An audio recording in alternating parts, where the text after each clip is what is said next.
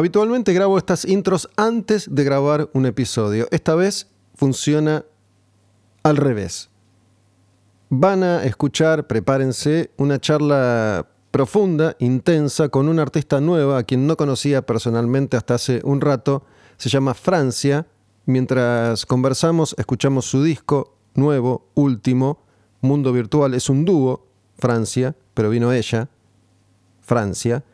Quemar un patrullero, una vez más, metiéndose de lleno en esta película que tratamos de contar desde hace un tiempo.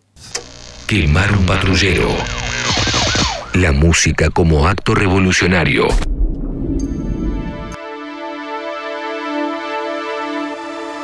Quiero saber quién soy acá. Hay otro que habla desde mí. Las causas del virtual. Visión verdadera. La verdad que cometí un error porque tenía pensado preguntarte esto que te acabo de preguntar durante la conversación oficial y te lo pregunté recién antes de empezar y tenía que ver con tu nombre, ¿no? ¿Es un secreto tu nombre? ¿Te quedaste ¿Real? pensando? Me quedé pensando por, por qué hice eso cuando ya había decidido que no, que no lo iba a plantear de esa manera. No es un secreto mi nombre, me llamo Francisca, pero te confieso que eh, por lo general no me gusta mucho que digan mi nombre en las notas y eso, y mucho menos mi apellido. No sé por qué.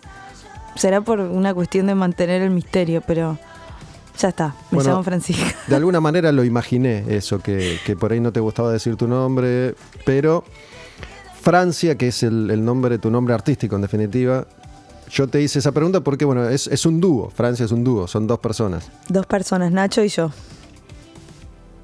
Aunque igual ya a esta altura, aunque no lo quieran, vos te vas a transformar en Francia y si te dicen Francisca por la calle, ¿te das vuelta o todavía, todavía o, o ya no? Sí, en realidad sí, porque muchos amigos ya me decían Francia antes de que exista Francia. Des- También jugamos con eso, tiene las iniciales del nombre de Nacho, que no voy a decir el nombre y apellido tampoco, pero sí, a mí me gusta cómo lo puso Nacho en una nota hace poco que dijo como que él es el que maneja la nave y yo me bajo y hago mi, mi gracia. Es tu gracia, ok. Bueno, Francia, aclaro, es Francia con S. Francia con ese. Francia con S. Y mm, bueno, estamos escuchando y vamos a escuchar mientras conversamos el, el disco nuevo de ustedes que se llama Mundo Virtual. Y mm, bueno, te cuento, tengo un amigo que se llama Fran, curiosamente, Francisco, Fran, Mi tocayo. que, tu tocayo, que mm, a veces me muestra cosas, música. Y me dijo, esto te va a interesar. Más allá de la música, creo que te va a gustar. Porque mm, se refiere a- a- al otro contenido que, que vos planteas, ¿no? Que está relacionado igual con las canciones, en definitiva. Eso te iba a decir, sí. Lo Sí, de, sí. mm, lo de mundo, mundo Virtual son estas ocho canciones, ¿no? Y Sí. tiene, es, es un, es un concepto. El disco en- engloba un concepto general o son, son capítulos independientes. No, yo, yo diría que yo me empecé a dar cuenta que esto era mucho más que un disco. Después de tener las ocho canciones compuestas con Nacho, ahí vino la pandemia. nosotros habíamos lanzado Mundo Virtual como single hace dos semanas y bueno, es como que la información fue, fue desarrollándose a un nivel que terminó dándole un sentido perfecto a esto.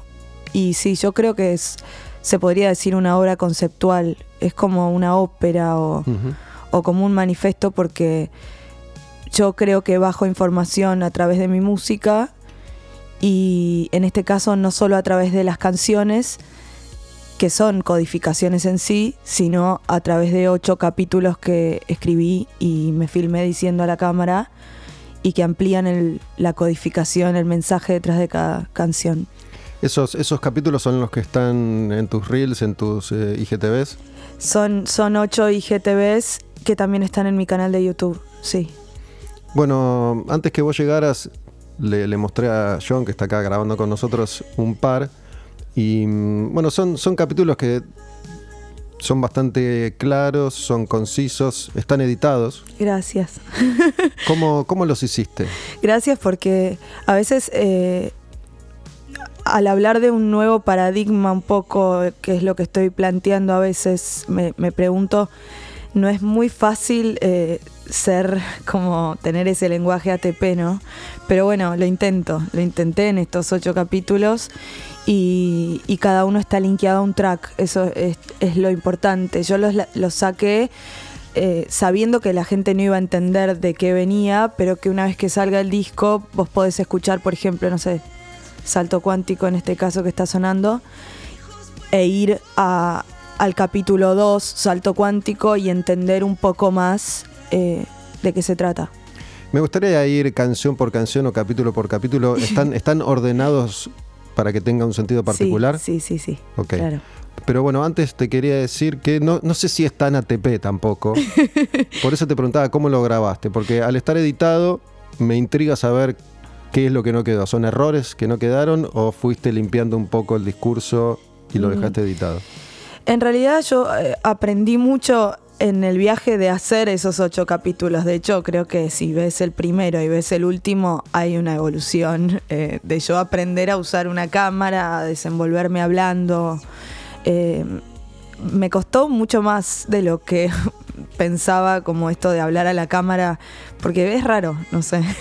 y, y sí, y, en la escritura también, porque son cosas que yo en definitiva escribo, eh, ensayos o tratados, como quieras decirlo. Y sí, lo edité para que, para que sea claro y también para darle dinamismo al- a los videos, porque hoy en día siento que, viste, que con la aceleración de los tiempos y todo, necesita la gente como algo muy express. Se, se aburre fácil, es como difícil mantener la atención, ¿viste? Bueno, yo estoy planteando la conversación de esta manera porque por ahí es interesante que quienes estén escuchando en este momento vayan al canal de YouTube es Francia. Francia, Francia, en todas las redes estamos como Francia con S y en Instagram eh, Francia OK, ok. Francia OK. Para, para que vean, porque los videos son cortitos, en definitiva los, los van a ver rápido, para que vean ahora de, de qué se trata y después sí profundizar un poco con cada, con cada canción, con cada capítulo. Pero te preguntaba eso también porque, bueno, vos empezás y cerrás cada capítulo de estos en los videos diciendo lo mismo. Sí, sí, sí, sí. Eh, bueno, eso salió en el primer video en realidad y me di cuenta de que podía funcionar como una especie de latiguillo.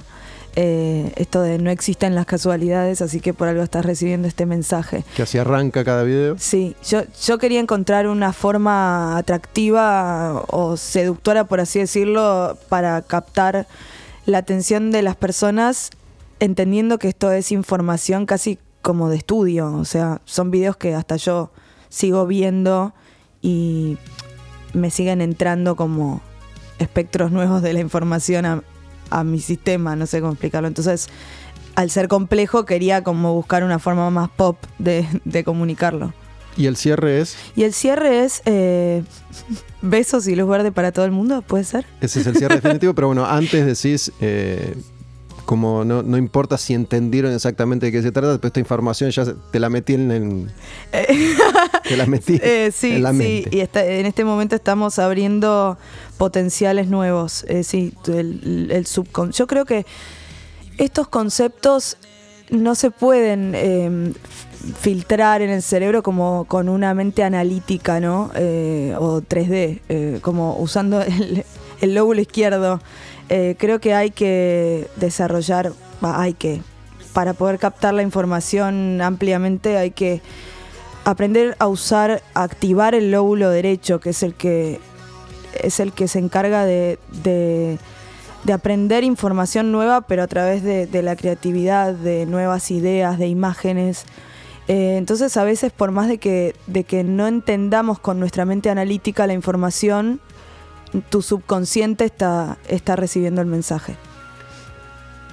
Y también me pareció interesante cómo están hechos los videos, justamente para ver de qué forma quien ve decodifica. ¿no? En mi caso particular, yo trato de no ir detrás de esa velocidad y rapidez que se supone que hoy nos, nos exigimos o, o nos exigen porque si no la gente se aburre y pasa de largo. Sí. De hecho, esto que hago yo, que es quemar un patrullero, es eh, lo opuesto totalmente. ¿no? Digo, el, episodio más corto dura una hora y media. Y hay episodios de cuatro horas, y a veces hay episodios de dos horas que dura cuatro horas cada uno. También que hay música y, y puede ser más dinámico, pero yo hablo un montón. No, trato de no, de no coartarme esa, esa libertad. Em, No, me parece bárbaro. Y te agradezco la, la oportunidad porque es la primera vez que hago un podcast. ¿ah, sí? sí, sí. Pero bueno, me dio una sensación y te quiero preguntar, si lo que vos decís en los videos lo, lo escribiste primero y lo lees cuando lo grabaste, lo estudiaste, porque parece eh, el tono que vos usás es, es- es un tono que se replica en todos los videos y Sí. parece que vos estuvieras eh, diciendo algo que tenés estudiado. Sí, es que yo estudio metafísica, digamos, hace muchos años ya y soy muy estudiosa, soy autodidacta, entonces eh, me gusta mucho estudiar. En este caso yo escribí los ensayos, eh, yo escribo en papel y, y bueno, y a la hora de, de filmarme tenía el machete ahí y no te digo que los iba leyendo, los tenía estudiados y memorizados, pero sí como para tenerlo de guía. Y después de filmar incluso hay cosas del texto que, que también se fueron modificando y que me iba dando cuenta, sí. Sí, parece eso, que vos estás replicando algo que, que tenés bastante aprendido, como, como recitándolo, de memoria incluso. Sí, me gusta mucho recitar poe- poemas de memoria también. me, me está sacando la ficha.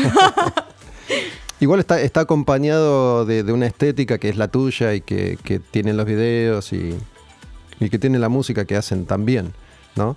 Em, pero bueno, Sí. como yo de alguna forma trabajo de contar, intento contar y me pareció eso, que, que era algo que vos replicabas casi de memoria. Sí, es casi de memoria, la verdad. Así como todo lo que, lo que grabo, porque después de, estos ocho capítulos seguí haciendo lo que yo llam- llamo cápsulas, que son como, eh, no sé, pequeñas ramificaciones de los capítulos, eh, porque me divierte y, y sigo como dando información, encontrando este medio que es a través de mini videos, por así decirlo. Pero todo siempre eh, como llevado a la música.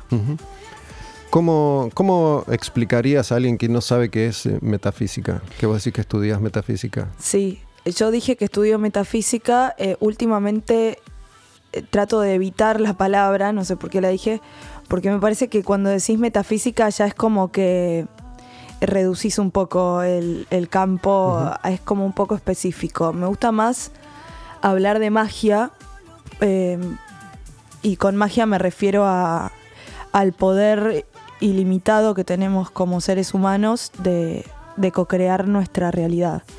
Y, y bueno, eso es lo que, lo que yo vengo estudiando.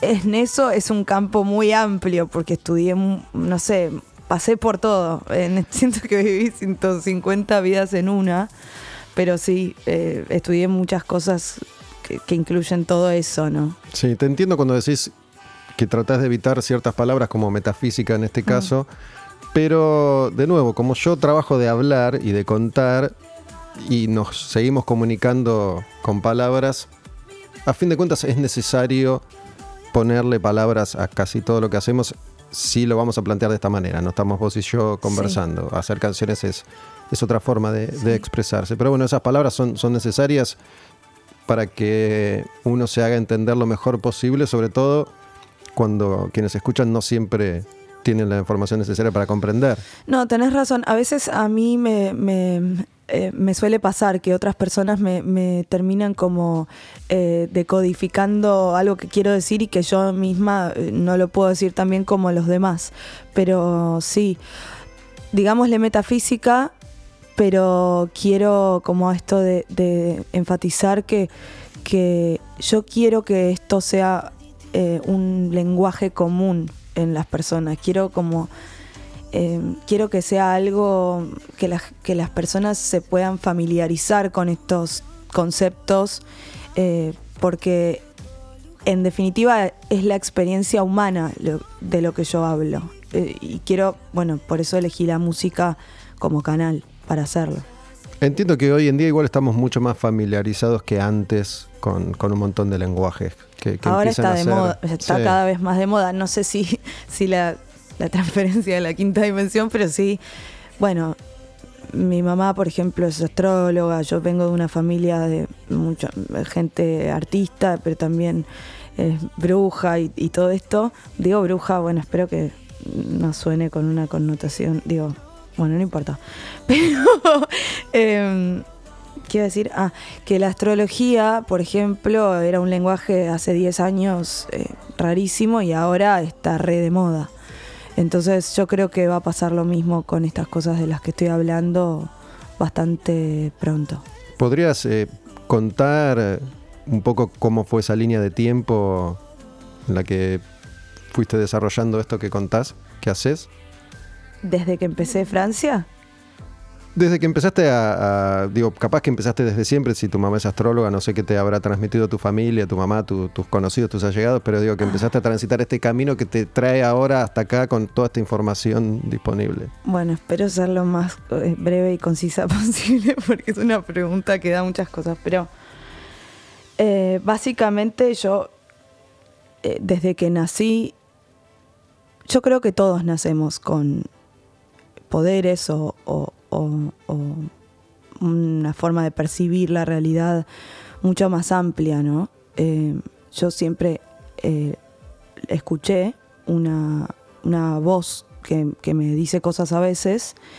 Mi, mamá eh, siempre lo tomó con mucha naturalidad y, como que me hizo sentir a mí cómoda con eso. Y esa es la voz que, a la hora de bajar información lo escucho y a la hora de hacer música también. A veces como que me veo tomando decisiones que no sé de dónde vienen. Después, eh, bueno, yo la vida te va modificando y, creo que a cuanto más energía o más luz, más eh, te quieren como ajustar. Yo pasé por todo ese proceso en el cual durante varios, como 10 años, olvidé eh, y creé otra película, eh, eh, otra película en mi vida. Y un día empecé a, recordar de nuevo y a partir de ahí empecé todo, todo este viaje que tiene que ver con, bueno, no sé, yo hace años que, que estudio cosas que tienen que ver con la energía, con el sistema energético, en un momento estaba mucho con los cristales, después pasaba energía con las manos, después limpiaba casas, después eh, estuve mucho con la magia, en cuanto a magia así más eh, práctica. Eh, después activé mi glándula pineal en el 2012 y ahí, y ahí es como que abrí mi campo telepático aún más. Después aprendí a canalizar y, a usar el péndulo y a trabajar con, la información desde arriba. Y, y después conocí a Nacho y, ahí empezamos a salir. Y años después, en forma de juego, empezamos a grabar. Los dos veníamos de la música, porque a todo esto yo soy bailarina desde los cuatro años, eso, eso es lo que me formé. Pero siempre estudié canto, producción, y, toco la guitarra. Y Nacho venía de la música también y en forma de juego empezamos a grabar hasta que nos dimos cuenta de que, de que iba muy en serio y eso es lo que hoy es Francia. Yendo, yendo un poco por partes, a ver si me acuerdo de todo. esto, esto que vos decís, que todos nacemos y con, con determinados poderes, pero en general antes que vos llegaras, estaba, mientras te esperábamos, estaba hablando con John y justo le planteaba esto con respecto a mis hijas. Yo tengo dos hijas que van, que van a la escuela y yo le decía a él, no es ninguna novedad pensar a la escuela como un lugar de, adoctrinamiento que te empieza a preparar para que después te sigan adoctrinando en el trabajo o en otras instituciones. ¿no? Digo, por lo menos tu mamá no no intentó aplacar eso que vos eh, le transmitiste porque por ahí otros, otros nenes, otras nenas terminan en el psicólogo, en el psiquiatra, medicados, internados. No, no, yo terminé en todo eso igual. Ah. Sí, sí. yo creo que nada te saca de eso, sí, sí. Eh, yo eh, tuve un- en esa película que te digo que creé muchas experiencias eh, así muy, muy límites de, de esa película que me creé, porque bueno, como esto que te digo, la vida te, te, te va modificando, vos nacés con una determinada cantidad de luz y después te van ajustando y sí, esas formas de ajustarte tienen que ver con, a veces con, con medicarte, con internarte, con meterte, encerrarte, con, con un montón de cosas. Eso te pasó. O algo de eso sí, te pasó. sí, sí. ¿Y eso fue por tu, por tu mamá, por tu papá, por, por No, no, prefiero decir que el- prefiero entenderlo como que como que fue una realidad que yo co-creé, ¿no? Pero pero también uno co-crea en base a, a su forma de percibir y esa forma de percibir tiene que ver con los programas y las y las y las las programaciones que, que te van instalando en tu disco rígido, por así decirlo, desde que naces a medida que vas creciendo. En tu familia, en tu, en tu colegio, en, en tu. o sea, no es algo a nivel consciente, ¿no? Es- algo que pasa a nivel Sí. subconsciente. Entonces, no se puede evitar. Todos pasamos por eso. Pero, pero- est- esto a vos te pasó contra tu voluntad, digamos. S- eh, sí, porque cuando me pasó era menor de edad. Menor. Sí, sí, sí. sí. ¿Y quién, quién tu mamá flasheó? ¿Quién, alguien se asustó? ¿Quién fue? Eh, sí, mis papás. Tus papás. sí, sí, sí, sí. Fue dos veces. eh, después ya tenía 18 años y un 16 años. Pero no puedo dejar de pensar mientras hablamos, no sé si, si mirás series, si viste series. No, pero- no veo series ni, ni películas. Pero te, bueno. te cuento rápidamente. Hay una que se llama Legion, Legión, que es una especie de, de vuelta de tuerca un poco más interesante del universo X-Men, ¿no? Esto de, de ser mutantes y, y tener poderes, donde Sí. nace un bebé producto de una unión de dos personas bastante especiales y es un bebé especial. Y resumiendo, se, le mete un- como un demonio espantoso que lo habita durante gran parte de su vida. Y como él ya tenía poderes en conjunción con ese, esa especie de demonio que tenía metido adentro, em, empieza a manifestar esos poderes y lo que hacen es tratar de controlarlos y aplacarlos. Entonces lo tienen encerrado y sedado durante X cantidad de años hasta que él empieza a tratar de tomar las riendas de su vida, por decirlo de alguna manera, y tiene mucho poder, ¿no? Con la mente puede hacer volar una ciudad. Em, pero en definitiva tiene que ver un poco con, con eso. Sí, yo eh, justo ayer, eh, no sé quién me preguntaba sobre lo de la, la glándula pineal, etcétera, y yo decía que hablaba de cómo nosotros usamos una ínfima cantidad, eh, eh, un ínfimo porcentaje de las capacidades de- en el cerebro, ¿no? Humano. Y, y imagínense cómo sería si, si empezáramos a desarrollar eso cada vez más.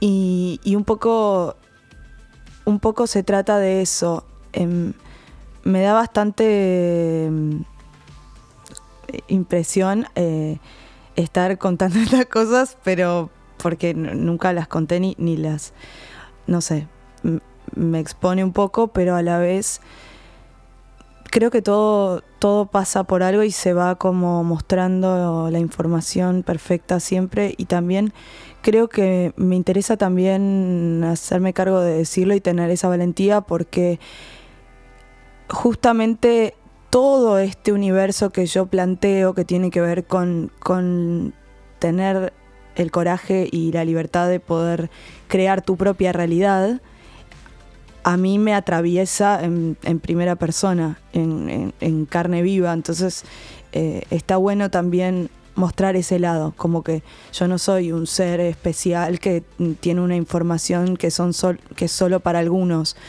Como que esto se trata de, un viaje humano en definitiva y todos estamos en ese viaje. También te entiendo, creo.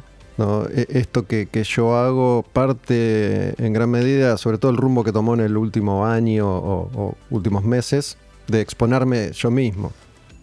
Me parece que con lo que vos planteás en tus videos, en tu canal, en tus canciones, en tu historia, es difícil no querer no exponerse.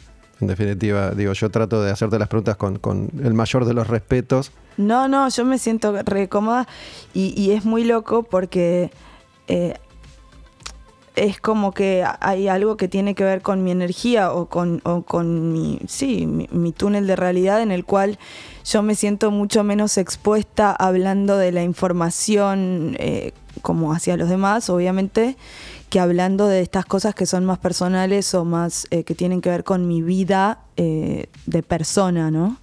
Eh, es como que en ese en ese personaje que, que- que soy, que, que soy yo, solamente que algunas cosas a veces amplificadas, otras cosas alteradas, otras cosas, pero en definitiva soy yo, quiero también mostrarme lo más eh, verdadera y genuina posible siempre. Además, hace un rato dijiste, yo quiero que la gente... Sí. Entonces, vas a tener que exponerte un poco, Francia, si querés que la gente... Bueno, si no me queda otra. Vas a tener que contar tus magias y tus, y tus secretos. Yo eh, no sé, me imaginaba que, que- que iba a pasar algo así igual. no sé por qué. Hoy o en la vida. No, hoy, hoy. Hoy.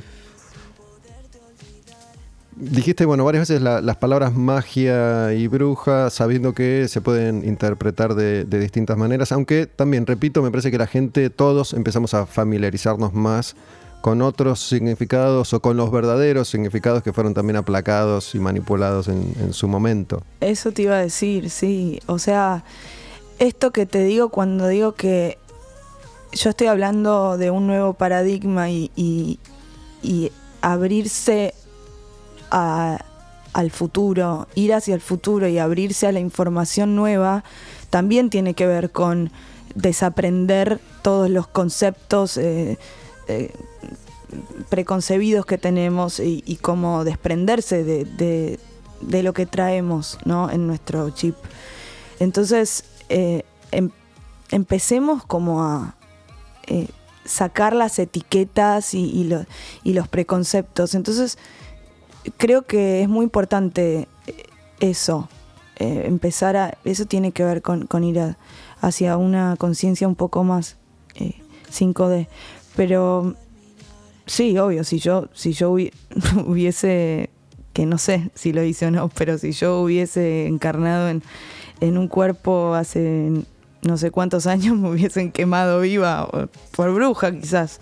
Por suerte estoy en la era de Acuario 2021 dando mi mensaje. No, es que bueno, lo, lo que todos aprendimos es lo que seguramente vimos en cuentos y en películas, y es esto, ¿no? Que las brujas eran quemadas por brujas, Mujeres. mujeres, y ahí, bueno, se, se escondían un montón de otras cuestiones que, que empiezan a, manifestarse o a liberarse. Ahora, seguramente ha sucedido antes, pero bueno, nosotros vivimos ahora y, y lo entendemos así ahora. Sí, como que es un entendimiento de- del mundo mucho más profundo y es mucho más fácil vivir eh, controlado por la Matrix eh, y es mucho más fácil estar dormido y es mucho más fácil estar en la superficialidad. Eh, para mí requiere un, cierto, no, una gran cantidad de, coraje. Poder expresar tu verdad en el mundo, poder brillar, poder ser quien sos. Y bueno, cada uno pasa por las experiencias que pasa para poder llegar a eso, si es que llega. Hay personas que, que se van de este plano sin poder hacerlo. Sí, y, y me parece que está bueno tener que conversar todas estas cuestiones porque creo que si no, no se pueden entender, salvo para aquellas personas que ya están muy familiarizados con, con todo lo que vos estás planteando. Si no, el, el paradigma al que vos haces referencia va a ser solamente eh, una encrucijada para quien no, no- no comprenda todos los pasos que te llevan a vos a contar esto que, Sí. que estás contando nuevamente. Eh, en realidad es muy loco porque, bueno, todos estamos respirando, todos estamos existiendo eh, en este planeta Tierra y hay un montón de, de configuraciones que se están dando y que quizás no lo vemos con ojos conscientes, pero que ya están pasando. Yo quizás estoy como poniendo luz a algo que, que, que, está pasando, pero para que podamos tener la libertad y, como te decía, el valor de, elegir y de crear, y de, crear nuestra realidad. Y, y eso igual ya está pasando. Podemos todo depende de cómo lo percibamos, porque somos eh, seres multidimensionales, ¿no? Como que, como si fuera una radio, vos sintonizás una frecuencia de onda y, el universo te manifiesta ese tipo de experiencia o, realidad en la materia. Entonces, nosotros somos energía, somos información, somos luz y, y a través de nuestra vibración sintonizamos con X posibilidad de infinitas en cada momento. Solo que no lo vemos. Esa, voz que vos que, mencionaste cuando eras chiquita que escuchabas y que te daba cierta información. Sí. ¿Vos es una forma de llamarlo o así vos lo percibías? Como una voz que te hablaba en castellano. Es en castellano, es como un. En realidad es como que sí, no es una voz eh, como si fuera en El Rey León que, que, le habla Mufasa em, a Simba. Es como, es como un pensamiento, pero de alguna forma yo sé distinguir cuando no, no es un pensamiento, porque no me pasa siempre, no me habla siempre. En esos años que vos decís que, que olvidaste. Sí. ¿No escuchaste más esa voz en esos años? No, no, no. En esos años estaba en automático totalmente. Es como que no, solo estaba funcionando a duras penas y cuando empecé a recordar, olvidé esos años totalmente. Y recién ahora estoy empezando a recordar de a poco. Por eso creo que esta conversación no es casual. Y también porque creo que también es parte, como que me estoy empezando a dar cuenta y todo me está llevando a entender que, que no tengo que olvidar eso, porque también eso es parte de quién soy y yo estoy acá por eso también. ¿Que hayas olvidado en esa, en esa época, en esos años, tiene que ver con que hayas estado medicada o no? No necesariamente. En gran parte sí, en gran parte sí, y en otra porque a veces eh, bueno, las experiencias eh, traumáticas o, muy fuertes uno las bloquea y a veces por más de que te digan no te acordás, ¿viste? Bueno, no sé si te pasó. No, no lo recuerdo, lo que sí me pasó y lo, he compartido también, digo, no, sé qué tipo de medicación te, te habrán dado, eh, no, no, no, termino de entender cómo actúan exactamente esas medicaciones. Yo he tomado medicaciones y considero que no me hicieron efecto. ¿no? Antidepresivos, pastillas para dormir. No te hicieron eh, nada. No. Nunca, nunca pude dormir, nunca, nunca me sentí mejor mientras tomé pastillas. Em, que no fue mucho tiempo, fue en, un par de periodos diferentes de, algunos meses. Pero si bien yo siempre traté de evitarlo, en algún momento me sentía tan, tan mal que quería algo que me hiciera sentir mejor. Entonces fui nuevamente a un psiquiatra que me medicó y considero que no me, no me provocaron ningún efecto de, ningún tipo. ¿Y después encontraste algún atajo para poder dormir que no sea la medicación? Después entendí, no tantos años después, pero unos años después entendí que no hay atajos, que era lo que yo quería. Yo quería un atajo, yo quería sentirme bien mañana. Entonces, bueno, si las pastillas, vos me decís que tal vez mañana no, pero bueno, son, ¿cuánto es? Tres meses máximo que actúa yo, esperé cuatro, cinco, seis meses, porque bueno, me decían, a veces el proceso de la pastilla recién empieza a los dos meses, que para mí era una era desesperante, pues tengo que esperar dos meses más. No hay atajos. en algún momento seguís adelante y, por eso me parece que eh, tratar de explicar y poner en palabras tu experiencia tiene que ver con eso. Digo, no, no, no puede haber un atajo. No. Que alguien, a no ser que le digas paradigma a alguien y, se le despierte esa voz. sí, ¿entendés? Eh, yo soy muy fantasiosa, a veces como que, bueno, sí. Pero... Puede pasar, entiendo que hay personas que de pronto se iluminan o de no, pronto no, obvio, yo creo que está pasando como en el sentido de que, de que esto ya es medio un campo mórfico, magnético, en el cual las personas van resonando. A veces la información tiene que ver como con la resonancia más que con esto que decíamos de la mente, del campo mental, ¿no? Con qué resuena mi corazón y con qué no. Y el disco fue un, un gran, una- un gran medio para, para poder hacer que la gente resuene desde, desde ese lugar, un poco más, como vos decís, eh, bueno, directo, de- de encontrar una forma directa para dar el mensaje. Pero volviendo a lo de la- las pastillas y eso, yo eh, hablo de eso en el capítulo 3, me parece que es Universo Holográfico, si no lo estoy diciendo mal. Hablo de, bueno, un poco de la epigenética y, de, y del efecto placebo y, de algunos experimentos que, que comprueban el efecto placebo, etcétera, etcétera. Y para mí eso es muy interesante porque habla de, de, cómo eh, solamente el hecho de percibir algo hace que ese algo se modifique. Entonces, no sé, por ejemplo, habla de, de- de esas personas que se caminan en el fuego o se hacen picar por, por serpientes y no se, no se envenenan, de serpientes venenosas, y es porque su creencia es tan fuerte y está tan arraigada que su fe mueve montañas. Es un poco como Morfeo Es un poco como Morfeo, es un poco como de Matrix. como sí sí sí es un poco como como Matrix y, y como mil millones de otras cosas. A veces eh, creo que si si nosotros pudiéramos entender el poder que tenemos para para para ma- manifestar porque encima ahora con la aceleración de los tiempos la actualización de las consecuencias de nuestros pensamientos todo se está acelerando que en un momento va a ser directamente para mí totalmente como instantáneo, achatado.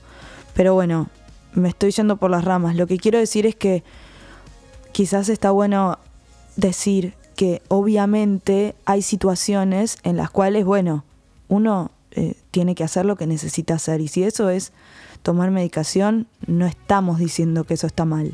Solamente eh, también tengamos presente que todo está dentro nuestro. O sea, todas las capacidades eh, para hacer lo que querramos están adentro nuestro, no afuera. Y esto para vos fue un, un aprendizaje paulatino, me, me imagino. ¿No? Sí, sí, sí. Yo tengo 27 años y, y en ese camino, que fue bastante largo, eh, sí, ponele que ahora estoy sin nada, nada, nada, limpia hace, qué sé yo, 3, 4 años, una cosa así. Pero sí, en ese camino ni, ni siquiera mm, pensaba en estas cosas de forma consciente, porque como te digo, en ese momento no pensaba mucho en, en nada, estaba como en automático, viviendo una película totalmente distinta. Por suerte pude cambiar de canal.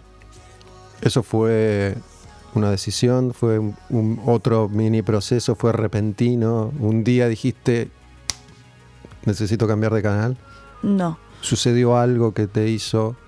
no, no, no. Lo que sucedió fue eh, haber em- encontrado un canal para, para, para poder poner toda mi, mi intensidad ahí, toda mi energía ahí y para poder canalizar todo- toda esta luz y esta información en eso que es la música. Cuando yo eh, empecé a hacer música, eso a mí me, salvó la vida. Por eso siempre digo que es una, fue una cuestión de supervivencia para mí, la música. Y también siempre digo como lo importante que es eh, eh, tener un propósito en esta vida. Como, o si no es un propósito, al menos algo que te, que te caliente, ¿entendés? Como que te, que te excite, que te, que te despiertes y pensando en eso y te vayas a dormir pensando en eso. Como que te ocupe la cabeza, que no sea un vínculo, por ejemplo, o eh, los, problemas de la vida cotidiana, eh, algo que te apasione y, que te haga sacar tu, mayor, tu mejor, la mejor expresión de vos mismo. Considero que para mí fue igual, fue la música, aunque yo no soy músico, escucho música desde siempre y bueno, toda mi vida trabajé vinculado a la música y es eso que, que estuvo presente siempre en mi vida y que me, trajo hasta acá también. Digo, esto que hago ahora es un desprendimiento de, la música y siempre, siempre o casi siempre hay un pie puesto en, en la música, de hecho en este caso también. Si bien estamos hablando de un montón de cuestiones, vos sos música y estamos escuchando un disco tuyo mientras, mientras conversamos. Sí. Em, es que yo creo que la gente que, que, no solo la gente que hace música, sino también la gente que, que, que conecta con, con, la música desde un lugar como sensible eh, o, que, o que es modificada por, por la música, X música, em, habla un poco un mismo código en el sentido de que em, el sonido, o sea, eh, la música son eh, octavas de frecuencia, como en un piano, es, es, es lo mismo dimensión, en las dimensiones. Son códigos. vos haciendo música o, a veces también escuchando y conectando con la música, estás activando esas octavas de frecuencia, que también están, por ejemplo, en los colores. son, es, es un es un lenguaje que todo va un poco hacia ahí, me parece, también. Y, por eso es, es, tan grosso.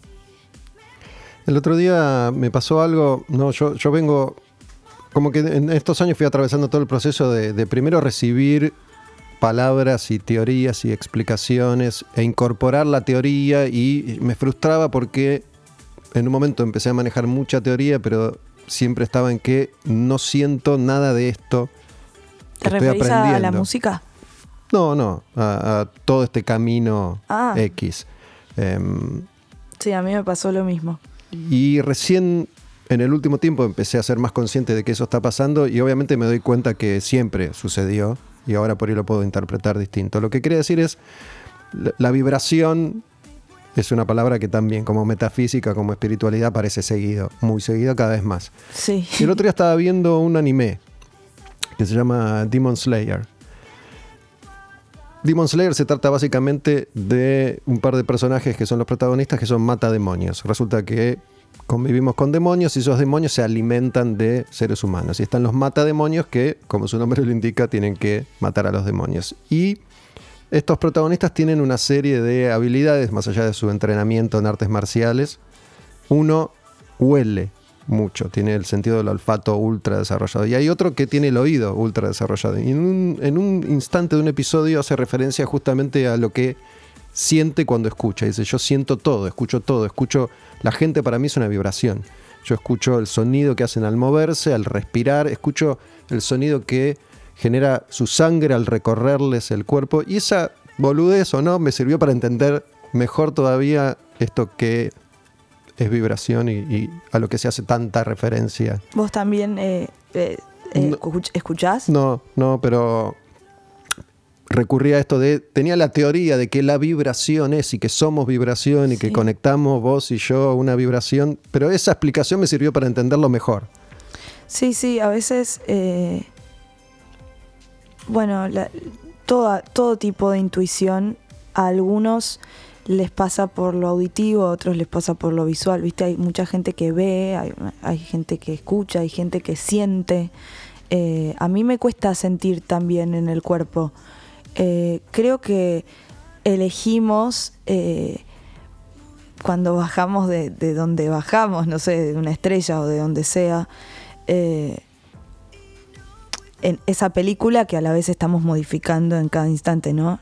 No, creo en el destino como destino, pero yo creo que, por ejemplo, cuando te contaba que mi mamá siempre fue una persona que me, que me, que me hizo sentir cómoda en mi propia piel y no, y no me hizo sentir un bicho raro, em, creo que yo elegí a mi mamá eh, perfecta, con sus cosas buenas y malas, para poder... Eh, transitar eso. y también, por ejemplo, elegí eh, o alguien diseñó por mí una vida en la cual después me iba a formar como bailarina, porque eso a mí me, me, me lleva como a tener que obligatoriamente conectarme con mi cuerpo o te pone personas en el camino que te bajan un poco a tierra o sí, em, ciertas experiencias en tu vida te van desconectando y, y ciertas otras te conectan, te vuelven a conectar, ¿no?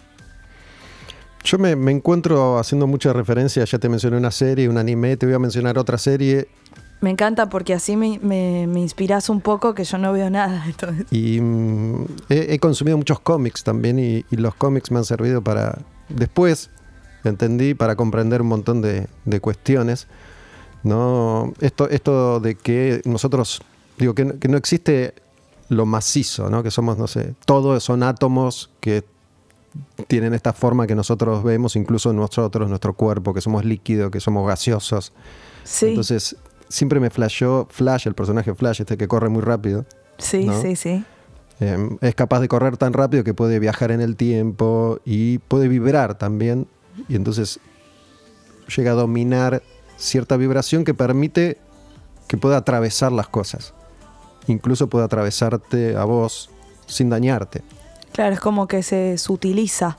Claro, como si, si sus átomos se unieran Sí, a los sí. tuyos, a los nuestros, a los de las cosas. Puede hacerte daño si quiere, ¿no? Ok, me interesa eso. Te iba a decir que es como nosotros hasta que dijiste que atraviesa.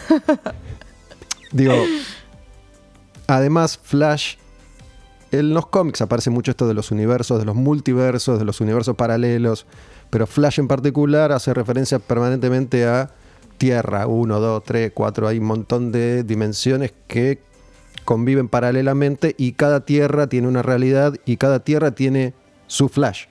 es re loco porque eh, vos me contás esto y vuelvo a lo mismo de decir esto de que somos multidimensionales, entonces como en la radio vos conectás, es como si estuvieras en un bosque oscuro, no sé, se me vi- viene esa imagen, y estás con una linterna y lo que vos alumbrás es ese espectro de luz que estás alumbrando, pero hay un bosque lleno de árboles y, y criaturas eh, que no estás viendo. Eso es lo mismo manifestando una realidad en la materia a cada momento. Es como si fuéramos con una linterna por un bosque a oscuras y, y, y el universo exterior solo te está mostrando lo que vos con tu vibración estás eh, manifestando o buscando, por así decirlo, sintonizando.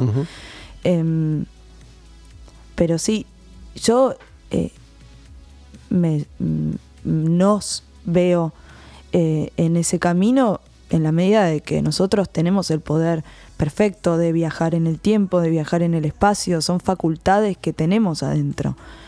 Bueno, en el capítulo 5 hablo sobre eso cuando hablo del desdoblamiento del tiempo. Creo que es eh, la- el que corresponde a perder todo. Eh, sí, eh, como ¿Qué, qué sería eso del desdoblamiento del tiempo? El desdoblamiento del tiempo es eh, una ley que, que ya se, se comprobó, digamos, científicamente, eh, que creó Garnier Mallet, que es un científico francés, eh, y, y tiene que ver con cómo todos los tiempos ocurren simultáneamente a la misma vez. O sea, nosotros en tercera dimensión, y esto lo digo yo, no, pobre Garnier Mallet, no, no- no lo adjudico, pero la tercera dimensión es la Santísima Trinidad. Es, la única dimensión en la que existe el tiempo lineal pasado, presente, futuro. Son tres. En todas las otras dimensiones no. Todo está pasando simultáneamente en el mismo momento. No hay pasado ni futuro. Entonces, eh, bueno, en, en el desdoblamiento del tiempo no quisiera como frivolizarlo a solamente decir la técnica, la práctica, porque en realidad es una ley que consta de un montón de cosas sumamente interesantes. Pero eh, entre ellas eh, te enseña a conectar con tu doble cuántico antes de dormir. Tu doble cuántico es tu yo cuántico que cuando te vas a dormir viaja hacia el futuro y actualiza la información para vos bajándote el orden perfecto de las cosas. para, ya, ya voy a volver a- sobre, sobre eso, pero Es muy complejo Justo- para hablar. sí, no sé. justo te iba a preguntar sobre la línea de tiempo, ¿no? Porque sabía que vos habías hecho referencia a eso. Y mm, hay, hay un momento, no sé si a vos te sucedió o no, en el que, digo, si bien me fui dando cuenta que la mayoría de las, llamémoslo, corrientes espirituales plantean básicamente los mismos conceptos, Sí. Hay mucha información y en algún momento puede ser apabullante y tenés que empezar a, a- a decidir, te diría. Por lo menos decidir hoy, mañana puedes cambiar de opinión. Eh, yo no, no tengo muy claro, entre comillas, en qué creo, si, si existe el pasado, presente y futuro o existen múltiples realidades paralelas que transcurren al mismo tiempo y que uno con sus decisiones va construyendo. ¿no? Yo creo eso. Eso vos crees. Yo creo eso, sí. Creo firmemente en eso. Creo que, por eso te decía lo del concepto del destino. Eh, tenemos libre albedrío. Eh, esta película sí la vi. No sé si, si viste The Truman Show. Es como Sí. The Truman Show para mí, la vida. O sea, hay un director que no sabemos qué es, como cada uno quiera creer o llamarlo. Puede ser tu yo superior, puede ser Dios, puede ser tu sangre, tus guías, tus maestros, lo que quieras. Pero que estás siendo dirigido y guiado en esa película. Vos sos un personaje, el personaje principal de tu película, pero vos tenés la libertad de crear tu realidad a cada momento. Y en ese crear tu realidad, el futuro es un campo que está siendo constantemente modificado. No es algo predestinado a ser. Entonces, eh, eso que decías vos de, de si existe el pasado, presente, futuro, sí, para mí claro que existe. Existe en la tercera dimensión. Son como niveles de conciencia. Si, en, niveles de conciencia más elevados, no. Es todo como vos decías, una nube, no sé si dijiste nube, pero eh, cuando hablabas de, de- flash, es toda una nube de- de energía y nosotros solidificamos eso con nuestra observación, como es el electrón. Pero, pero en realidad, en la tercera dimensión, que todo es parte de un plan perfecto, tuvimos que aprender a percibir el tiempo de forma lineal, pasado, presente, futuro. Y eso es para que aprendamos a corregir, a corregir memorias y actualizar la información. Hay algo que, que quería mencionar, cada vez que decís presente me acuerdo y lo voy a decir ahora si no me olvido, pero hace un rato hablábamos de, de este tiempo actual que, que estamos transitando y donde hay un montón de cuestiones que empiezan a, a manifestarse y a estar, a estar más, más claras, más presentes. ¿no? Capaz que esta misma conversación, por lo menos para mí, hubiera sido imposible hace 20 años atrás, suponete. Pero bueno, esta es la realidad que nos toca vivir a nosotros ahora, que somos un instante. Y no tengo idea si en el año 200 estaba pasando lo mismo y si en el año 32 antes de Cristo estaba pasando algo similar con respecto a hacia un lugar de, cambio eh, clave para el, destino de la humanidad, por llamarlo de alguna manera. Pero el otro día estaba grabando otro episodio de, de Patrullero que es musical. Yo cada tanto agarro un año en particular. Lo hice con 1991, 94. Entonces separo todas las canciones que fueron hits y que fueron importantes en ese año. ¿no? Ah, entonces van sonando y yo voy contando cosas.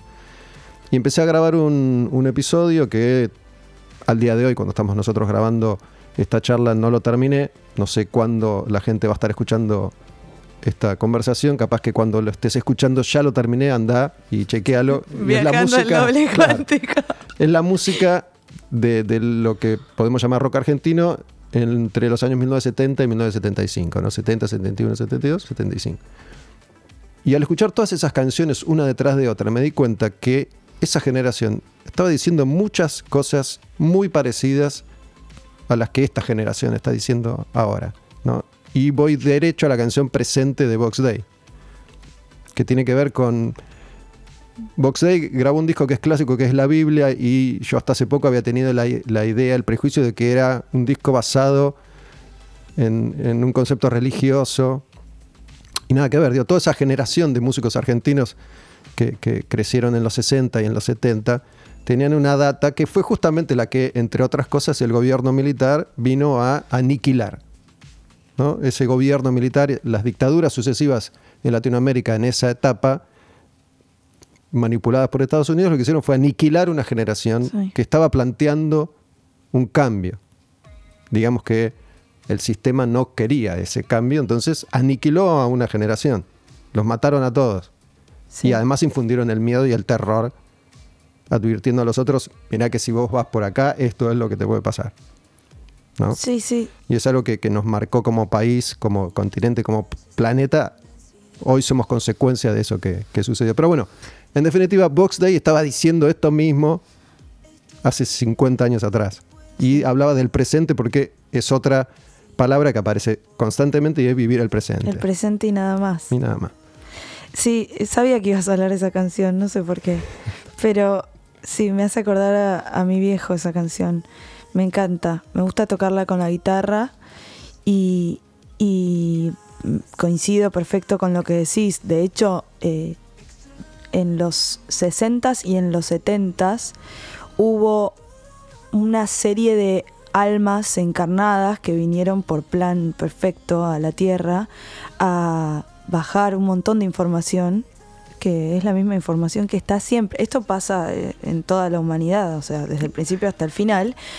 Y eh, es la, la gente que, que después la Matrix se encargó, la Matrix 3D se encargó para, para, desajustarlos, de decirles hippies o, o la, los, eh, la era Flower Power, los- la era New Age, por así decirlo. Cul- socioculturalmente sí es la era New Age, ponele, pero en realidad, así como en plan divino, se dice que fueron eh, una gran serie de, de almas que, que mandaron, después de una serie de eventos espantosos, para, para bajar información y todos obviamente eh, aplacados, así como para mí de todos los músicos, eh, no todos los músicos bajan información, eh, también están todos, a los mataron a todos. Pero bueno, ahí ya nos ponemos en, en teorías conspirativas. Sí, digo, más allá de que, de que los mataran literalmente o que... Muchas veces yo hablo esto con, con músicos, ¿no? Eh, he, he hablado con muchos músicos, con muchos músicos internacionales y, y he tratado de, de preguntarles esto, ¿no? ¿Cómo, cómo, es con- ¿Cómo era convivir con Luca Prodan? ¿Cómo era convivir con Federico Moura, con, con Miguel Abuelo, con... ¿Cómo es Pipo Chipolati? No sé qué tan ¿Qué tan fan soy? fan o como quieras decirlo, pero para mí es, es un tipo, es un diferente y por eso a, lo- a los diferentes, a los que a los que manejan una información que incluso eh, no pueden contener ellos mismos, terminan enloqueciéndose. Charlie García, digo, Sí, drogándose, Drogándose, matándose, matándose, aplacándose, aplacándose. medicándose, Y- o y- a veces literalmente los matan, como John Lennon, por ejemplo. sí, como John Lennon y, y, digo, cada vez que apareció eh, como Jesús. ¿No? Más allá de que creamos o no en la No, sí, figura sí. o en la existencia real de, de Jesús, digo, eso mismo se aplica a ese momento. Apareció este señor que trajo esta información y hay que matarlo. Y cada vez que aparece alguien así lo matan. Es que es lo mismo, solamente que Jesús tenía en su estructura energética mucha más, eh, lo digo de una forma así que se entienda, espalda para, para afrontar esa información que estaba trayendo y esa carga energética que estaba trayendo al, al planeta. Eh, eh, olvidémonos de, de- lo cultural eh, o, de lo humano, pero Michael Jackson, John Lennon, eh, seres así que venían a hablar de la luz, que venían a, bajar toda esta información, como vos decís, eh, no tuvieron por ahí esa fortaleza para, para, para bancarlo, porque simplemente eran almas con otro tipo de luz que venían a, a- a traer un mensaje de paz a este mundo. Y para y me quedé y me quedé pensando y, y cuando preguntabas así como qué, qué cómo es convivir con eh, Luca Prodano, con, con Federico Moura, ¿qué, qué te decían? Me, me he podido formar una serie de, de- de grupos de respuestas habituales en, en la mayoría de los músicos. En el caso de los músicos internacionales es muy difícil establecer un vínculo, porque muy rara vez he tenido la chance de hablar con un músico internacional como estoy hablando ahora con vos, sin que alguien me esté apurando sin que me digan tenés 15 minutos, tenés Claro. 20 minutos, ¿no? Que es cómo funciona.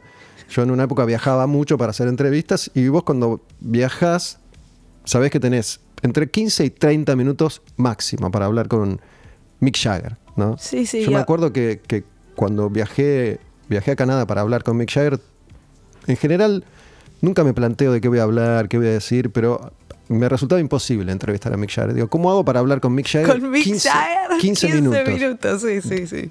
¿Qué le voy a decir a Mick Jagger en 15 minutos? Es una locura. Hola, ¿qué tal? Chau. Bueno, entonces, no sé, eh, yo siempre doy los mismos ejemplos. Hablando en una telefónica con Dave Grohl, le pregunto sobre Kurt Cobain, no va a salir la gran respuesta en general ahí. Ese es una, una de las de los grupos de respuestas. El otro está, estuve ahí, estuvo sentado Marcelo Moura hace unos días y me, me quedé con una sensación, no pude correrlo, Me- es un divino, lo conozco, la charla estuvo buenísima, pero no pude correrlo de el seteo que él ya tiene con respecto a ciertos aspectos de su vida. ¿no? Él, vos le hablas de Federico Moura, le hablas del SIDA, le hablas de la muerte, le hablas de la dictadura. Eh, los Moura tienen un hermano desaparecido también. ¿no? Y ya es algo que él lo viene hablando toda su vida y es como que automáticamente responde siempre igual. No puede correrse para, para o yo no pude lograr que en ciertos aspectos se corriera de, de ese lugar que ya lo tiene incorporado, lo tiene Sí. seteado. Es No sé si se entiende lo que estoy Sí, diciendo. sí, se entiende. Qué difícil es eh, eh, actualizar patrones, ¿no? Para todos es difícil. Es muy difícil, pero, pero se puede. Por eso yo le, le- le mencioné la homosexualidad de, de Federico y enseguida él interpretó que yo de alguna manera estaba juzgando Ay, la bueno, homosexualidad. Ya ese de- pensamiento es, es un Pero porque es- antiquité total. Y pasa que es lo que ellos vivieron Sí, y tuvieron que vivir en ese momento. A esto me refiero con estar seteados. ¿no? Sí, sí. Incluso Hay, hay huellas que son tan profundas en algunos artistas que no, no pueden correrse de ahí jamás. Sí. Y también esto me lleva a preguntarme, eh, ¿quién no está en menor mínima medida seteado? Digo, ¿existen personas eh, verdaderamente libres?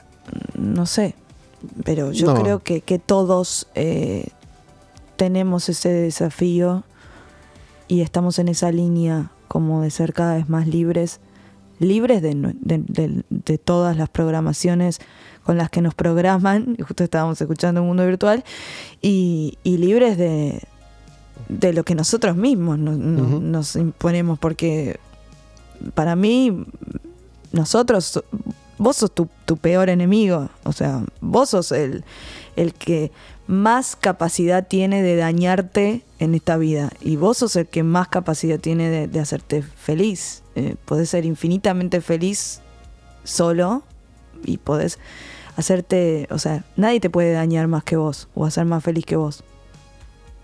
Y en general, si bien eso, eso es algo que ya he entendido, ¿no? después de, haberlo teorizado mucho tiempo, lo, lo- lo logré entender, pero yo muchas veces trato de, contar acá que mi punto de vista es ese y es eh, que todos nos, todos nos lo enseñan mal. ¿no? Todos aprendemos en general en esta sociedad, en esta cultura occidental, eh, latinoamericanos, blancos en su mayoría como somos acá en la, en la ciudad, te dicen que la culpa siempre es el otro, que la responsabilidad siempre está afuera, que depende de la suerte, de las circunstancias y que casi nunca es uno. Y te Sí. enseñan eso a lo largo de gran parte de tu vida. Sí, por eso eh, me, me parece tan grosso eh, como resignificar un poco el concepto del empoderamiento, que es una palabra que ahora se está eh, nombrando bastante, y que para mí es eso el, verdadero empoderamiento, es como le damos nuestro poder a, a- a- afuera todo el tiempo. Entonces, eh, empoderarte tiene que ver con, con devolverte tu poder. Y si nos enseñaran eso de- desde chiquitos, el mundo sería un lugar mucho más feliz. Porque cuanto mejor estás vos, mejor está todo el mundo. Bueno, yo, como mencioné a mis hijas hace un rato, lo, estoy haciendo recurrentemente porque trato de observar eso, ¿no? Digo, ¿qué, qué, qué estaremos pasándoles? ¿Qué, qué le estaré dando yo? ¿Qué, le estará dando su, su habitual círculo de, influencias?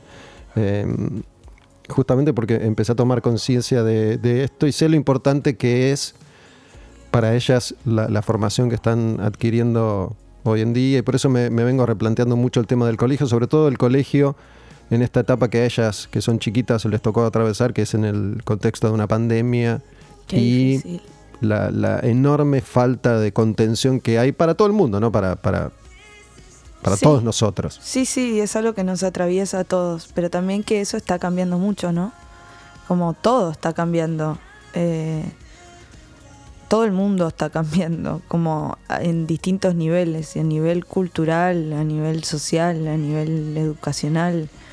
Está, todo está patas para arriba ahora. Bueno, yo te quería preguntar a ver qué, qué sensación tenés vos, ya para, para meternos en el salto cuántico y el, el paradigma, ¿no? Porque yo tengo esta sensación, tengo que la sensación desde hace un tiempo de que la palabra grieta no es casual, ¿no? Y mm, si bien entiendo y veo y noto que hay un grupo de personas X que intenta o va hacia un lugar que podría ser, como vos haces referencia, digo, saltar a la quinta dimensión, Sí, también percibo permanentemente y constantemente que del otro lado de la grieta, en la vereda de enfrente, hay cada vez más fuerza contraria y cada vez más violenta, cada vez más virulenta, ¿no? Porque a medida que uno avanza, hacerte retroceder exige más violencia. es tal cual vos lo percibís y yo lo siento también mucho este último tiempo. Em, yo creo que eso tiene que ver con que el campo electromagnético de la Tierra se está modificando y estamos recibiendo, estamos en un cambio vibracional en el planeta. O sea, todo tiene que ver con eso. Y estamos recibiendo códigos de luz que entran en nuestro cuerpo físico, ¿no? Entran por la columna en nuestro cuerpo físico afectándonos a nivel físico. Por eso no estoy hablando de, de algo abstracto en esas, en esas modificaciones y, cambios que estamos atravesando como humanidad en un planeta Tierra, eso hace que las fuerzas oscuras, por así decirlo, a más luz, más oscuridad, las dualidades, ¿no? Son, cosas, son conceptos como dualidad que existen, se hacen cada vez más presentes. Entonces, a más luz también sale lo más denso, sale lo más oscuro.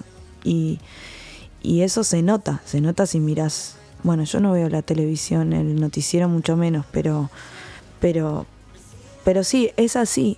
Solamente que también creo que está en nosotros el poder de, de ver con qué filtro querés verlo, ¿no? Y, y como qué canal querés poner. Dijiste eso y no, no pude evitar pensar en, en Star Wars. Star Wars, ¿sí vimos? ¿No vimos? Sí, Los no. conceptos básicos los tenés igual. Digo, sí, pero puedes creer que no la vi. Sí, te creo, pero digo, me imagino que el concepto básico de Darth Vader y la oscuridad y Obi-Wan Kenobi o, o Yoda, que la fuerza esté contigo, tienen que ver con esto. O Harry Potter, que es así. Harry la, Potter, la vida es, es así, es, es ah, Matrix incluso. Sí, es una lucha entre el bien y el mal, por así decirlo. Estoy hablando poéticamente, o sea. No, te entiendo. Lo que voy a decir es que, como está planteado desde el entretenimiento, siempre el mal es mucho más poderoso. ¿Sí? ¿Quién gana en, en Star Wars? Star Wars nunca gana nadie, digo, siempre eh, está esta figura eterna de la resistencia, ¿no? Siempre hay una resistencia que resiste permanentemente, pero nunca terminan de, sí. de- de ganar, entre comillas. Si bien eh, no, no hay un final nunca, eh, me parece que en Star Wars puntualmente siempre es una resistencia que es una especie de, de- guerra de guerrillas, eh, Sí. diezmada, con pocos recursos. ¿No? Sí. Siempre está la esperanza, obviamente, el Señor de los Anillos es lo mismo. Exacto. Este, digo, es, es un pibito con, con un pibito bueno contra Sauron, un volcán y un ejército de orcos. A eso me refiero. Sí, ¿no? sí. El mal siempre es ultra poderoso. Tiene un ejército de orcos contra un pibito con un anillo. Sí, sí, sí. Y O sus sea, dos amigos. eh, En lo macro, como así, en- en lo colectivo, yo eh, siempre eh, prefiero eh, ser optimista y como verlo desde ese túnel de realidad. Como de que yo siempre estoy en mi mundo eh, y como que en algún momento determinado de la vida elegí como eh, crear ese mundo o visualizar ese mundo, que es un mundo, si querés llamarlo fantasioso, pero yo creo que, me siento protegida, me siento guiada, me siento como asistida en todo lo que hago, me siento como que tengo una esfera dorada que me recubre, como que y elijo ver la vida así, entonces es como que el universo siempre me muestra eso. Entonces no no quiero ver desde ese filtro eh, la situación humana como en, en lo colectivo. Yo creo que que es mucho más ahora la cantidad de, por más de que quizás, bueno, sí, obvio, la oscuridad siempre son los que tienen recursos, los que eh, pisan fuerte, los que tienen poder, ¿no? En el mundo. Pero también creo que toda esta ola que está surgiendo y esta nueva inteligencia tiene que ver con que está ganando la luz. Dijiste esfera dorada y siempre me llamó la atención, te estoy mirando el pelo hace rato. Necesito saber cuál es tu color natural de pelo. Mi color, no, yo, mi color natural de pelo es castaño claro, ponele, sí, medio rubio castaño. Tus, tus cejas, tus pestañas. También, no, mis pestañas son, son así. naturales. Las cejas. Las cejas no, las No. pestañas sí. Porque estás, has estado más colorada o depende de la luz. Cuando era chiquita era colorada, sí. Pero ahora, digo, o, o este es el color que estás usando y a veces parece que es mucho más colorado por ahí por, el, por No. la luz, cuando te sacan una foto, cuando grabas un video. Mm, es como si fuera un rubio medio colorado, sí. Medio naranjoso, sí. No sé por qué, pero Como tu uso. como es medio ladrillo esto. Tenía que, que preguntarte eso. Cuando hablamos de, de paradigma, ¿no? Paradigma aparece, vos Sí. usas la palabra paradigma. Eh, ¿a, qué, ¿A qué nos estaremos refiriendo?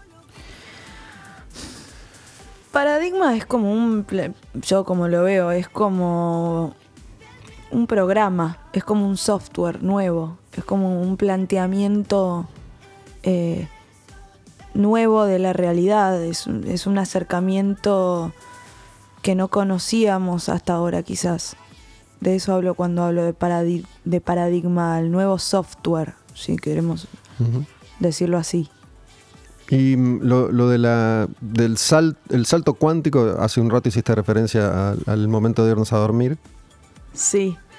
Eh, No, cuando, cuando hablo de salto cuántico eh, me refiero a que nosotros como humanidad estamos atravesando un traspaso dimensional de la tercera dimensión a la quinta dimensión y se le dice salto porque nos salteamos la cuarta dimensión. Y la quinta dimensión, La cuarta dimensión nos la salteamos porque es astral y la quinta dimensión es como si fuera dos octavas de frecuencia más arriba. Es, es una dimensión que, bueno, tiene que ver con. Tiene que ver con, con la confianza, tiene que ver con la incertidumbre versus confianza, tiene que ver con nosotros utilizando nuestras facultades para poder eh, crear nuestra realidad, porque la quinta dimensión va a venir con una aceleración, una aceleración muchísimo más grande. Esto es algo que se da no de la noche a la mañana, se da a lo largo de muchísimos años. Ahora ya no encarnan personas en tercera dimensión, se dice que nosotros somos como el resabio que queda, pero esto va a ser de acá a Dicen que del 2026, a- o sea, desde el 2012 que empezó todo esto, hasta el 2075, ponele, pero también estos son códigos que no se pueden como leer desde una mente analítica porque esto estamos explorando un campo desconocido y, y- y la información también se va transformando y modificando a cada momento, de acuerdo al trabajo que hacemos nosotros los humanos. ¿qué pasó en 2012? En el 2012, ¿te acordás que, que hubo toda una movida que tenía que ver con los mayas y, y que era el fin del mundo? ¿Te Mm, acordás de eso? sí. Que en un momento decían eso. Bueno, eso no es más que eh, un, un eclipse que hubo, que entró, o sea, se alinearon los, los, los soles del, del centro de la galaxia en una sola línea y hubo como un ingreso de luz al planeta que hizo que se cierre, digamos, lo que es el, el programa de Matrix 3D. Entonces, a partir de ahí ya no existe, sí existe la tercera dimensión, no existe más el programa eh, Matrix en tercera dimensión, 3D. Por eso se dice que a partir, por ejemplo, del 2012, los niños que nacieron, no sé en qué año nacieron tus hijos, tus hijas, pero 11 y 13. 11 y te- ay, soy malísima en matemáticas, decime los años. No, 2011 y 2013. Ah, 2011, 2013, pensé que 11 y 13 años. Bueno, la del 2013 se dice que, que se les dice niños solares porque es como que ya vienen con otra configuración totalmente distinta al mundo. Vienen con silicio, no, no vienen hechos a base de carbono. Eh, ya tienen incorporados este nuevo programa Quinta Dimensión. No sé si, si es por eso o no, pero de hecho, eh, antes que vos llegaras estaba hablando con John de nuevo sobre mis hijas. Violeta tiene va a cumplir 10, nació en, Ay, qué lindo nombre. en me encanta. 2011 y Emma va a cumplir 8, nació en 2013 y son muy, muy diferentes. No, en ese sentido yo como que le decía que Emma, que es la más chiquita, eh, se mueve con otra seguridad, se nota que tiene otras lecturas y otras, otras inquietudes, justamente el colegio la aburre, eh, es más madura, aunque, aunque por ahí parezca una boludez, el tamaño de mis hijas hace que se comporten de otra manera. Mis hijas son muy altas, la mamá es muy alta, entonces son siempre las más altas y yo a veces veo jugar a mi hija con sus compañeritos y compañeritas y es como la mamá. y me olvido por ahí que tiene la misma edad y que es una, nenita. Eh, parece que no, pero eso las, condiciona, ¿no? Porque el, tamaño que tienen hacen que las miren de otra manera. Sí, eh, todo está cambiando también nosotros a nivel mole- molecular, o sea que nuestros cuerpos también están cambiando. Por eso no es para mí no es casual esto que me decís. Y, y sí, eh, los, los niños que nacen después del 2012 ya vienen con esa estructura. Lo que pasa es que después, bueno, por eso me parece tan groso que vos, teniendo hijas de esa edad, estés hablando de esto, porque bueno, lo que pasa es que después nosotros queremos decirles a, a ellos cómo tienen que comer, cómo tienen que pensar, cómo tienen que percibir, qué tienen que estudiar, qué tienen que, que razonar, ¿entendés? Entonces, bueno, eso nadie está exento de eso en la vida, pero en los niños solares es un poco más difícil. Pero no, en, en términos generales, hasta hace poco nos enseñaban que eso había que hacer, que a tu hijo le tenías que decir, haces esto, haces lo otro, porque yo soy más grande, soy tu mamá, soy tu papá, y tenés que hacer lo que yo digo, y tenés que hacerme caso, y tenés que obedecerme, es por vos, es por tu bien. Sí, sí, sí. Sos chiquita, sos chiquito, no podés decidir, no podés saber. Sí, el tema es que en, eh, todos esos sistemas que se están cayendo ya y que se van a caer cada vez más, los niños solares es como que no lo pueden procesar ya. No sé, por ejemplo, comer carne o, o- o la alimentación o, o- o llevar un estilo de vida que no va eh, eh, con ellos, con, su verdad. eh, los sistemas viejos de, escuela, de, colegio, todo eso es como que ellos no, lo pueden, no sé, va como en otra, en otro canal de resonancia con ellos. Por eso es, es más complejo. Volviendo a tu, a tu música, a tus canciones, mundo virtual, digo, en general uno imagina hoy la virtualidad como esto, ¿no? Zoom, eh, Sí. los teléfonos. Digo, no, no sé si, si te referís a ese mundo virtual o a otro. Yo inicialmente me refería a mundo virtual no desde un lugar tecnológico, sino desde un lugar como la virtualidad, me refiero al campo infinito de posibilidades, ¿no? A eso me refiero. Pero bueno, como te contaba al principio de todo de la, de la conversación, después eh, se declaró la pandemia. Entonces es como que un poco tenía que ser así, por eso. Entonces, Esto que dicen que entramos en la era virtual. claro, y esto, esto de que mundo virtual como disco también tiene que ver con eso. Y, y no salió en ese momento porque sí. Entonces, eh, en ese nivel, sí, mundo virtual tiene que ver con las redes. Con las redes, las redes de la tecnología. Mencionaste, Nacho, fue, es tu pareja. son pareja, fueron pareja. Me pareció entender que en algún Sí. momento fueron pareja por lo menos. No sé si lo siguen siendo. No, no, ya no somos. No. no, no somos pareja hace como un año y medio ya. Y decidimos seguir con, con el proyecto. Y ahora somos amigos. Cosa que nunca pensé que iba a poder lograr en esta vida, pero bueno, él también me la hace muy fácil porque es una persona, no sé, con un corazón muy especial. ¿Qué es lo que no ibas a poder lograr? ¿Ser amiga de una expareja? ¿O qué? Sí, Eso. sí, sí. Pero un poco lo siento como, eh, bueno, nunca me pasó, pero el sí lo, de vivirlo en tercera persona, esas, esas parejas que, que se separan y tienen hijos y, y- y tienen que seguir manteniendo un vínculo eh, fluido por, por ellos, eh, un poco fue así, como que no nos quedó otra. Pero no tienen hijos. ¿O sí? Francia es como nuestro hijo. Bueno, sí.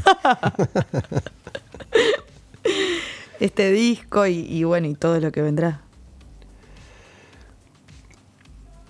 Fran, mi amigo, que es quien me pasó tu, tu música, Muchas veces me, comparte algunos artistas porque cree de nuevo que, van a resonar en mí. Y algunas personas lo, lo hacen. Me, he cruzado con muchos artistas pendejos, jóvenes. Algunos desde el freestyle, por ejemplo, o muchos artistas que, que tienen muy claro el mensaje y lo que, lo que están diciendo. Yo escuché música toda mi vida y digamos que empecé a prestarle atención real a las letras ayer. ¿No? Para mí siempre fue la melodía, Te entraba por ahí. Sí. Y por eso, qué sé yo, puedo, puedo hoy en día interpretar presente de Box Day de otra manera, porque si bien, si bien no es mi generación, Box Day, sí es una canción que conozco y que escuché muchas veces. Em, pero siento que muchos de estos artistas jóvenes que, que tienen algo para decir no encuentran todavía el vehículo, y esta es una interpretación personal, para hacerlo bien. Digo, para mí la música tiene que, antes que nada, ser música. Parece una Sí. estupidez, pero digo, si una canción No, tiene no, que estar buena. bien. Digo, Sí, si, sí, si vos obvio. estás rapeando, tenés que rapear bien. No me importa si tu mensaje es de la decimoquinta dimensión, si tu canción a mí me parece una cagada, digo. Sí, es como la primera impresión de una persona. Entonces voy a que en, en- en el caso de lo que hacen ustedes, convive un poco un producto que está bien hecho, que está bien presentado, te puede gustar o no, te puede encantar o no, pero no tengo dudas que está bien, Bueno, gracias. bien, bien planteado. Digo, hay, hay una idea que es lo que venimos conversando eh, durante todo este tiempo, estética, ¿no? Hay un cuidado. eh, me, me he cruzado con, con mensajes divinos, pero que no, no me dan ganas de escucharlos. Y me pasa con el, con el freestyle puntualmente, ¿no? Si bien eh, para mí nunca hay que caer en la trampa de todo es lo mismo, todo el freestyle es lo mismo, ¿no? Algo de lo que más escucho últimamente es el trap, todo el trap es lo mismo, como fue el último fenómeno musical Sí. acá en Argentina al menos, no es todo lo mismo, no es todo igual, No, no, no. da todo lo mismo. Es, es una trampa muy común caer, caer en eso, Justo estamos escuchando Crystal, que es la canción instrumental del disco. que no tiene, no tiene letra. No, no tiene letra. Pero tiene, de- ¿Qué concepto tiene? ¿Tiene un, un- un mensaje Es oculto? como un soundtrack. Sí, eh, nosotros hicimos una cosa, es como una especie de guía de escucha de, de mundo virtual. No, no sé si guía de escucha, pero canción a canción, un poco el mundo detrás de cada canción. Y en Crystal puse que Crystal es una visión del futuro. Te hice, te hice una carita, un, un gesto que no se escuchó, No. que es profundizar un poco, explain. Es eso, es como tiene para mí esa vibra eh, de estar en un auto eh, a la noche en la ruta avanzando y empieza la película, eh, como infinitas posibilidades, pero que tiene esa cosa futurista eh, que no sabes hacia dónde te va a llevar. A eso voy. No sé si me expliqué. Sí, y de hecho, mientras decías eso, me, me di cuenta también que la mayoría de los seres humanos tenemos incorporada esa, es- esa postal, ¿no? De voy en el auto de noche, sin destino concreto, buscando Sí. mi libertad. Este, supongo que es algo que, que lo tenemos medio aprendido también de, de- En las de películas. haberlo visto. Mm, puede ser, puede ser. Es una secuencia que, que más o menos coincidimos todos en su Está en interpretación. nuestro, en nuestro imaginario, Claro. nuestro inconsciente colectivo. Esto de hoy lo hago, esta noche agarro el auto y me voy. y no sé si vuelvo. Voy a comprar cigarrillos. Y no vuelvo. Ay, qué gracioso. Bueno, es la tercera vuelta que le damos completa al disco y me parece que está bueno Grosso. cerrar acá. Me parece, me parece un final feliz. Un final feliz. Con todo me da vueltas. todo me da vueltas después de esta, después de esta charla. Pero bueno, en general siempre eh, los, los formatos de, de esto que hago, de quemar un patrullero, más o menos van mutando, van cambiando, pero últimamente en estas charlas lo que hago es pedirle a, en este caso vos, que elijas una canción para que la escuchemos completa, porque el ejercicio de escuchar música me parece que es un ejercicio que, que se disfruta eh, en soledad, ¿no? Lo, lo que yo hago, lo que hicimos nosotros ahora fue eh, hablarle encima a las canciones y no, no se las puede escuchar así. Entonces, en general, plantear la inquietud de, bueno, si esto te interesó, ahora ponete a escuchar el disco, tranquilo, tranquila. Antes de eso, eh, ¿te puedo hacer una pregunta? No. sí, que Prometo no elegir esa canción para escuchar, pero quiero saber, siempre pregunto esto, ¿cuál es tu canción preferida? no, no, no tengo una, ¿No? una canción preferida. No. No. Me, me puedo. Me puedo. Me gustó ciencia ficción por el título, que acabo de leer, lo tengo acá los títulos de las, de las canciones. Me gusta Llama Violeta por, por Violeta y porque mi hija se llama Violeta. Claro, es verdad. Em, ¿Te sorprendió que no tuviera una... Sí, me, sorpre- me sorprende, me sorprende, pero bueno, igual estaba entre, entre Llama Violeta y, y Mundo Virtual, pero vamos a elegir Mundo Virtual, Yo iba a elegir Llama Violeta. porque vos elegiste Llama Violeta y yo voy a cumplir mi promesa. Gracias, Francia. Muchas gracias a vos, un placer. un ¿Algo placer. que, que quieras agregar? Después de toda esta información, creo que estamos bien. Gracias, Francia. Mundo Virtual es el, disco de, ella, de ellos. Y bueno, empezó con esta canción, así se llama el disco, así se llama la canción. Por cuarta vez, pero esta vez sin que nosotros le, le hablemos encima, vamos a escuchar Mundo Virtual. Espero que hayan disfrutado esta, esta charla, que como siempre en Quemar un Patrullero no hay apuro, no hay límite, hablamos lo que haya que hablar. Les mando besos y luz verde. Gracias. que habla desde mí las causas del mundo virtual visión verdadera